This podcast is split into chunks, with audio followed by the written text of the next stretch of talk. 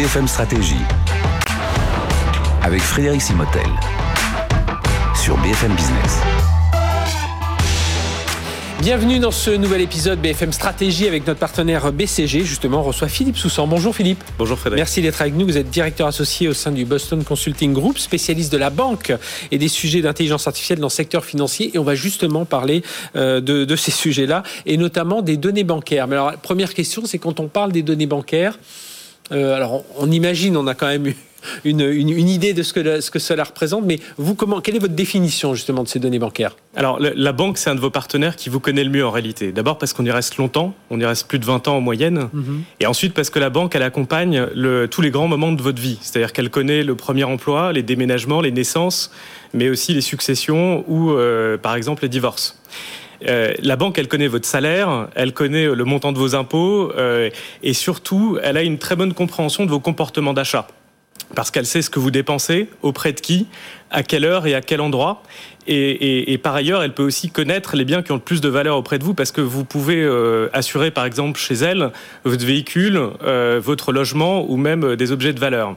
Et en fait, tout ça, c'est une véritable mine d'or. Alors, c'est une mine d'or, ça peut créer un certain nombre de risques. Mm -hmm. On va y revenir. Et puis surtout, c'est une immense opportunité pour le secteur bancaire. Ouais. Moi, je me souviens déjà à l'époque, quand on voyait sur son relevé bancaire des cartes bancaires, on voyait, euh, on voyait exactement les commerces que vous avez à chance. On se disait, ça y est, nous piste. Mais voilà, maintenant, on en va beaucoup plus loin. Mais justement, est-ce que les banques, elles savent utiliser ces, ces données aujourd'hui à bon escient alors, euh, il faut avoir en tête que le, le, modèle historique de la banque, c'est quand même un modèle qui était très centré sur le conseiller. C'est-à-dire, c'est le conseiller qui accumulait la connaissance client à travers tous les échanges individuels qu'il avait avec le client et qui était capable de prodiguer du conseil à long terme. Aujourd'hui, ce modèle un peu historique, il vole en éclat.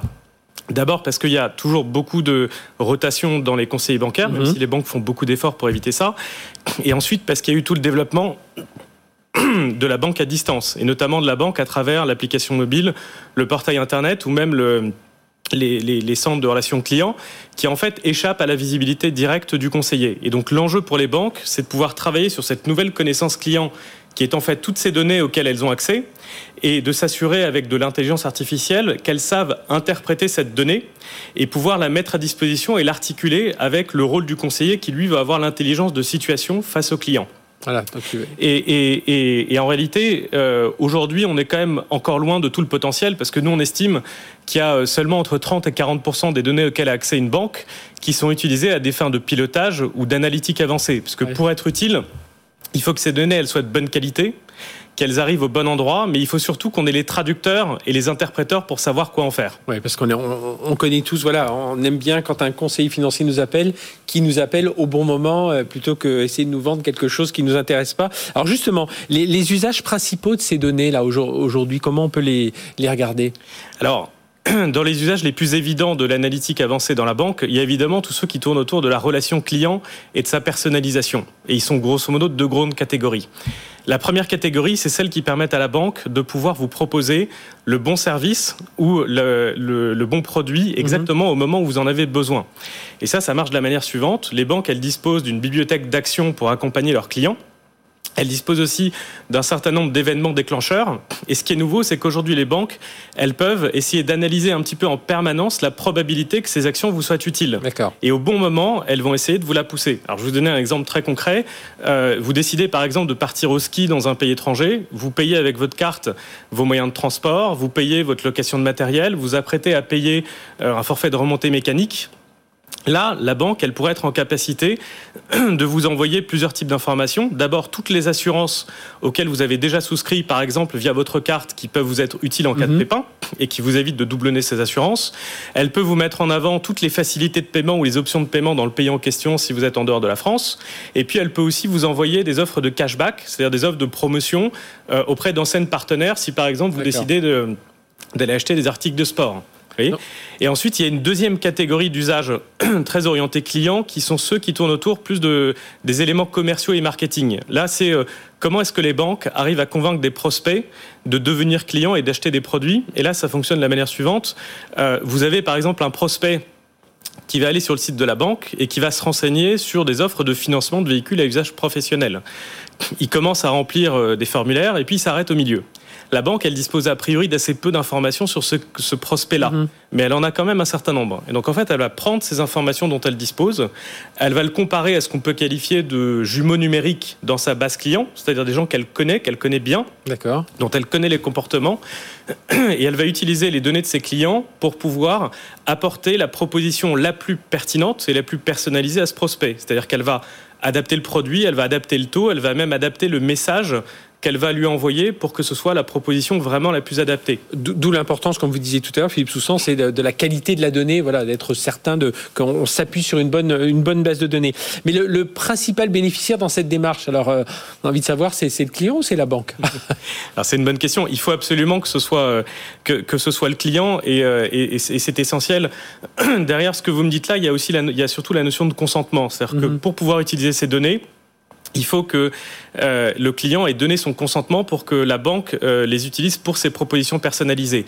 Et cette notion de consentement, elle se gagne par la confiance. C'est parce que la banque a une relation de long terme qu'elle va obtenir la confiance du client et qu'il va lui donner son consentement. Ça veut dire qu'il y a un état d'esprit un peu qui a changé parce que longtemps on sentait quand même quand son conseiller financier nous appelait, c'est qu'il avait des choses à placer. Là, il faut vraiment côté, côté client qu'on soit un peu plus réceptif, mais côté, euh, côté banquier qu'on on aille vers le besoin du client et pas forcément vers les produits à pousser. Bah, si on le fait pas, euh, en réalité, le client peut d'un coup dire qu'il ne souhaite plus de propositions personnalisées et quelque part, toute la mécanique est rompue.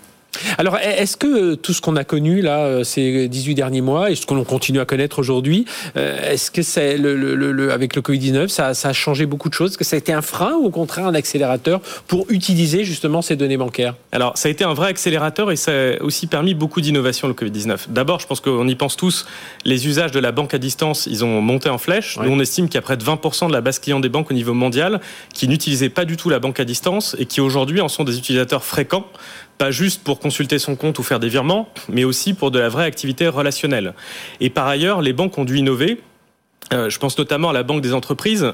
Pour accompagner les petites entreprises, les référentiels historiques qu'utilisaient les banques, c'était tous les comptes financiers des mhm. années passées. Donc, ils prenaient les bilans, les comptes de résultats, et elles prenaient leurs décisions de financement sur cette base-là. Oui, là, c'est tout. Quand vous avez eu, voilà, quand vous avez eu le, confinement, la vente à zéro, sociale, vente à zéro, le critère, ça devenait est-ce que les entreprises mhm. sont capables de vendre à distance?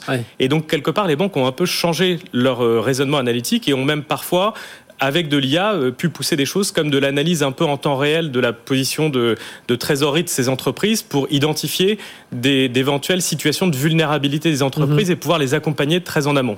Ah d'accord. Donc elles, ont pu détecter et pouvoir euh, anticiper un peu et proposer à, l'entreprise des, moyens pour, euh, faire, face à la situation. Et alors, euh, comment elle pourrait être davantage efficace avec l'intelligence artificielle? Vous l'avez dit tout à l'heure, un conseil financier, il va avoir tout un tas de data et de là vont, sortir des, des propositions. Et il va pouvoir aller vers l'offre la plus, la plus précise, la plus personnalisable pour son client. Mais voilà, qu'est-ce que l'IA peut encore apporter? Alors, il y, a aussi pas mal d'applications qui vont tourner autour de l'efficacité, mais pas une, efficacité productiviste.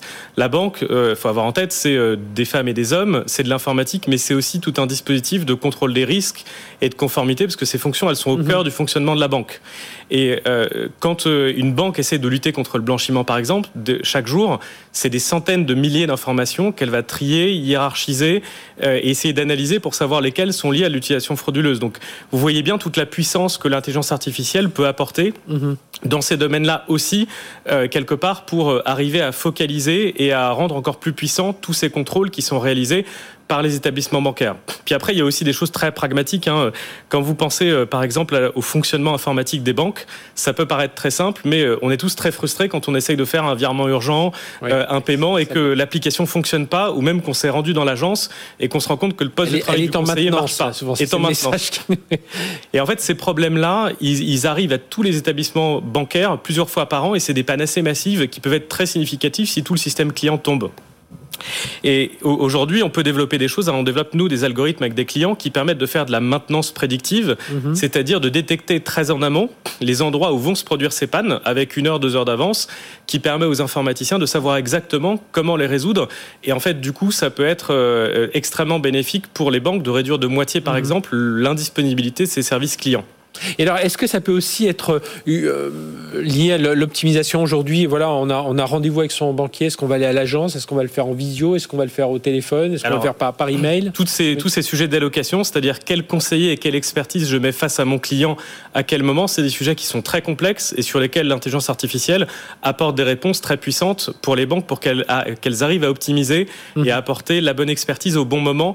Parce que ça dépend évidemment de la disponibilité de cette expertise, mais aussi du, du motif et de la criticité du contact que le client opère. Oui, voilà, parce que c'est souvent ça. On, euh, le client, lui, il n'arrive jamais à avoir le bon contact au bon moment, ou alors l'email, les bonnes réponses au moment, mais voilà, ils y travaillent dessus grâce à l'intelligence artificielle. Et alors, selon vous, euh, Philippe Soussan, est-ce que aujourd'hui, les banques, elles sont matures sur ce, sur ce sujet? Alors, les banques, elles ont fait énormément de progrès. Elles ont fait beaucoup de progrès parce que historiquement, elles ont été poussées sur ces sujets de données beaucoup par des grands programmes réglementaires, notamment mmh. après la crise. Et puis, progressivement, elles ont repris le gouvernail. C'est-à-dire qu'elles savent aujourd'hui positionner ces sujets de data sur leurs vrais sujets stratégiques. Donc elles ont beaucoup investi dans la technologie, elles ont beaucoup investi aussi dans l'expertise humaine, euh, donc euh, tous les spécialistes de la data. Donc aujourd'hui, mmh. elles sont plus en retard comme elles pouvaient l'être il y a quelques années sur ces thématiques. Elles ont les bonnes compétences. Maintenant, c'est vrai qu'il y a euh, quelques enjeux qui sont très importants dans les années à venir. Le, nous, on en voit un peu trois. Le premier enjeu, c'est d'éviter la stratégie du collier de perles. C'est-à-dire, ces sujets de data, c'est des sujets sur lesquels il faut beaucoup investir, qui demandent beaucoup d'énergie, et il faut éviter de se disperser dans une très longue liste de petites initiatives à faible impact. Et donc, en fait, il vaut mieux se focaliser sur des gros objets, des licornes, qui vont avoir un impact très significatif au bénéfice du client, comme on le voyait tout à l'heure. Le deuxième sujet, c'est tout le sujet de conduite du changement. C'est-à-dire, on ne peut pas euh, accompagner les conseillers et les clients avec beaucoup d'intelligence artificielle sans accompagner cette transition, c'est-à-dire sans donner les clés aux conseillers pour qu'ils sachent exactement ce à quoi le client a accès, comment est-ce qu'il va pouvoir rebondir dans sa relation. Et donc, quelque part, il y a beaucoup d'accompagnement de ces populations pour que cette transition se passe le mieux possible. Et nous, le troisième enjeu qu'on voit, mais il est même plus large que sur la banque, c'est tous les enjeux de l'IA responsable. Euh, c'est-à-dire, il faut que euh, quand on va mettre en place cette intelligence artificielle, qu'elle ne crée pas de biais sur nos sociétés et quelque part qu'on ne prive pas de financement euh, des pans de la population simplement mhm. parce que la statistique l'aurait dit. C'est peut-être là où elles peuvent jouer aussi la concurrence que vous parliez des data. On sait que leur, leur peur à ces banques de perdre le contrôle de ces données bancaires. Évidemment, on pense aux GAFA, enfin voilà, tous ces acteurs qui essaient d'accaparer un maximum, ou les acteurs du paiement. Et là, c'est là où les banques ont un enjeu, enfin, un véritable enjeu et peuvent reprendre l'avantage. Elles peuvent reprendre l'avantage et notamment pour euh, construire surtout sous toute cette vocation sociétale qu'elles travaillent par ailleurs à travers leur, euh, leur stratégie RSE et arriver à combiner le volet data avec ce volet RSE, c'est un des grands enjeux auxquels sont confrontées les banques et sur lequel elles cherchent à, beaucoup réfléchir et investir dans les années à venir. Oui, ce critère de confiance, euh, on a démarré là-dessus. Merci. Philippe Soussan, directeur associé au sein du BCG, spécialiste de la banque et des sujets d'intelligence artificielle dans le secteur financier, nous avoir un peu exposé tout ça.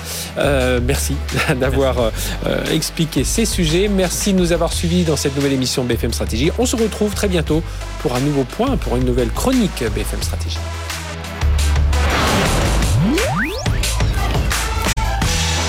BFM Stratégie sur BFM Business.